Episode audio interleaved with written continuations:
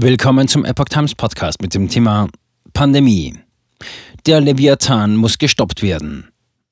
Ein Gastkommentar von Jeffrey A. Tucker vom 9. Februar 2023. Die letzten drei Jahre waren ein Lehrstück in Tyrannei. Ein mächtiger Hegemon aus Regierung, Medien, Technologiekonzernen und medizinischer Elite übernahm die Kontrolle über die meisten Nationen und setzte sich über die Gesetze, Traditionen und Bräuche von Milliarden Menschen hinweg. Am Ende dieses großen Experiments sehen wir nichts als Verwüstung. Aber das ist nicht das, was Sie sehen. Was Sie sehen, ist eine Chance und ein Weg in die Zukunft. Deshalb gibt es auch keine Entschuldigungen, keine Reformen und keine Aufarbeitung. Es gab ein paar schwache Äußerungen, dass nicht alles so gelaufen ist, wie es laufen sollte. Aber auch das waren nur wenige. Alles in allem waren die letzten drei Jahre die erfolgreichste Machtausübung auf globaler Ebene, die es je gegeben hat. Wenn wir mit erfolgreich meinen, dass der Transfer des Reichtums von den Bauern zu den Eliten und die Kontrolle einer herrschenden Klasse über die gesamte Bevölkerung in kürzester Zeit dramatisch zugenommen haben. Was als Seuchenpanik begann, war damit erfolgreicher als alle Ketzerverfolgungen des Mittelalters, alle Säuberungen der frühen Neuzeit und alle Kriege unserer Zeit. Es war genial und außerordentlich wirksam.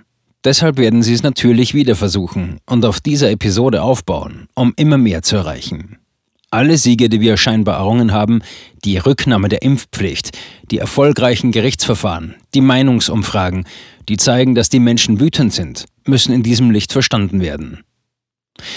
Es wird weitere geben und sie werden institutionalisiert werden. Die Weltgesundheitsorganisation arbeitet gerade daran, die schlimmsten Lockdowns und Auflagen zu institutionalisieren und zu kondifizieren, indem sie die globale Krankheitsüberwachung durch Technologie ergänzt. Die Zentralbanken der Welt arbeiten an einer digitalen Währung mit dem einzigen Ziel, die gesamte Finanz- und Wirtschaftswelt zu kontrollieren. Das Weltwirtschaftsforum WEF ist eine offene Verschwörung, die darauf abzielt, einen Großteil des Fortschritts von hunderten Jahren abzubauen und ihn durch eine dystopische Vision universeller Willkür zu ersetzen. Infolgedessen war die Kluft zwischen dem, was wir sehen und dem, was Sie sehen, noch nie so groß wie heute. In den Tagen der Occupy Wall Street Bewegung sorgten die Demonstranten mit der Behauptung für Aufsehen, der größte Teil des gesellschaftlichen Reichtums werde von dem einen Prozent kontrolliert. Die Intuition war gut, aber die Details waren falsch. Das Problem ist nicht der Reichtum an sich. Es ist die Macht, die die sehr Reichen über unser Leben haben. Die Menschen und Institutionen, die heute versuchen, die Welt zu kontrollieren und unser Leben und unsere Freiheiten in jeder Hinsicht zu vereinnahmen, sie sind das wahre eine Prozent. In der Zwischenzeit haben die Opfer, das heißt die große Mehrheit der Menschheit, keinen Weg nach vorne, geschweige denn einen Plan, wie sie dorthin gelangen könnten. Aus diesem Grund experimentiert Jordan Peterson nun mit der Gründung einer neuen Institution, die einen neuen Weg einschlägt, der auf menschlichen Werten und der alten Idee der Freiheit beruht. Das klingt vielversprechend und wir sollten alle hoffen, dass es schnell vorangeht. Er schließt sich damit dem Brownstone Institute, der Epoch Times, vielen Ärzteorganisationen und regimekritischen Wissenschaftlern und Journalisten auf der ganzen Welt an. Wir sind eine winzige Minderheit und haben praktisch keine Mittel im Vergleich zu der Maschinerie, mit der wir es zu tun haben. Aber das macht die Sache nicht hoffnungslos. Wir haben den Vorteil, dass uns die Naivität der Vergangenheit fehlt und die Werte, die die neuen Dissidenten beseelen, wurden im Widerstand in schwierigen Zeiten geschmiedet. Die Institutionen, auf die wir uns bei der Verteidigung unserer Freiheiten und Rechte verlassen haben, gemeinnützige Organisationen, Gerichte, Intellektuelle, Wissenschaft, Technik und Medien, haben auf spektakuläre Weise versagt. Wir hatten keine Ahnung, wie viele von ihnen schon vor langer Zeit gefangen genommen worden waren. Wir wussten nicht, dass die Bundespolizei tief in Facebook, Instagram, Twitter und LinkedIn verwurzelt war. Wir wussten nicht, dass sie bereits die Nachrichtenseiten der New York Times und viele andere gehackt hatten. Wir dachten, diese Institutionen seien einfach ideologisch voreingenommen. Wir wussten nicht, dass sie zu Werkzeugen des Regimes geworden sind. Als die Intellektuellen und die gemeinnützigen Organisationen schwiegen, als die Lockdowns, die Vermummungs- und Impfvorschriften kamen, dachten wir, sie hätten nur Angst zu sprechen. Wir dachten nicht, dass ihr Schweigen ein Beweis für eine viel tiefere Korruption war. Sie wurden entweder für ihr Schweigen bezahlt oder erpresst. Wir waren also auf uns allein gestellt und mussten daran arbeiten, neue prinzipientreue Institutionen wie die Epoch Times und Brownstone aufzubauen. Leider übersteigen die Ambitionen der alternativen Institutionen bei weitem ihre derzeitige Reichweite und Solidarität. Aber es ist ein Anfang. Und wir stehen wirklich erst am Anfang. Die Gesellschaftsordnung, die wir vor den Lockdowns hatten, ist völlig gescheitert. Und das zeigt, dass wir ein Neues aufbauen müssen, wenn wir die Zivilisation im alten Sinne erhalten wollen. Die Idee der Freiheit selbst, die Mutter dessen, was wir Zivilisation nennen, reicht weit in unsere Geschichte zurück. Im Westen kam es im 13. Jahrhundert mit der Magna Carta zu einem entscheidenden Moment. Die Botschaft war klar. Es gibt Rechte, die Menschenrechte, die eine Regierung unter keinem Vorwand abschaffen kann. Dieser Anspruch wurde drei Jahre lang grundsätzlich in Frage gestellt.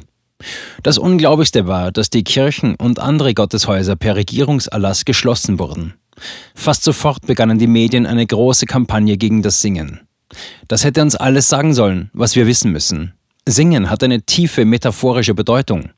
In der Schöpfungsgeschichte geht es darum, dass Gott dem ersten Menschen Leben gab, indem er ihm den Lebensatem einhauchte. Singen ist die Art und Weise, wie Menschen Gott danken, indem sie den Atem zum Lobpreis einsetzen.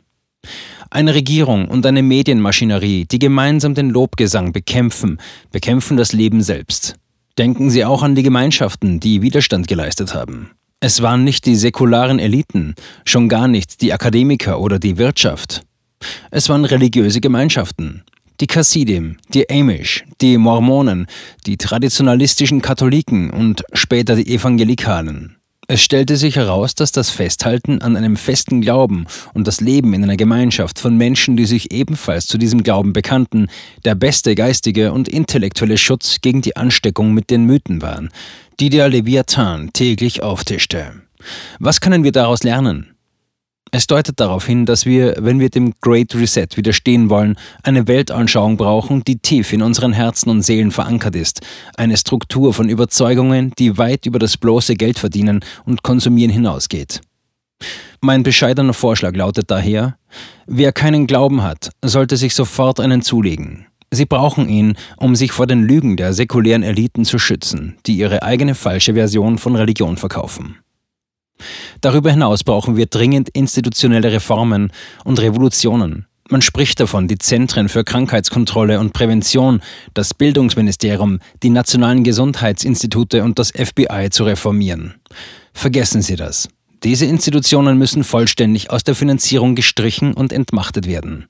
Sie sind durch und durch korrupt, sodass es keine Hoffnung mehr gibt. Außerdem brauchen wir eine drastische Gesetzesreform. Die Befugnis zur Quarantäne muss abgeschafft werden. Wir brauchen eine Reform des Geldwesens, damit es nicht mehr in den Händen der Federal Reserve liegt. Wir brauchen eine Bildung, die ausschließlich von den Familien und Gemeinschaften kontrolliert wird.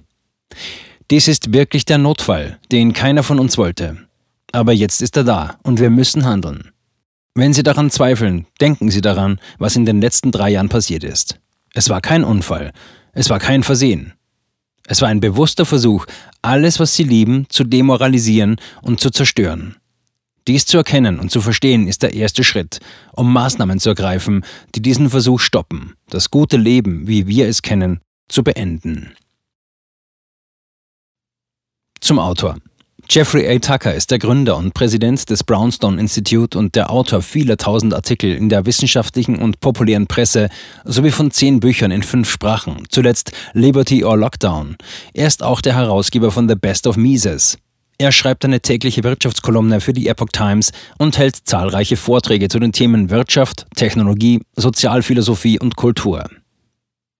Die in diesem Artikel geäußerten Ansichten sind die Meinung des Autors und spiegeln nicht unbedingt die Ansichten der Epoch Times wider.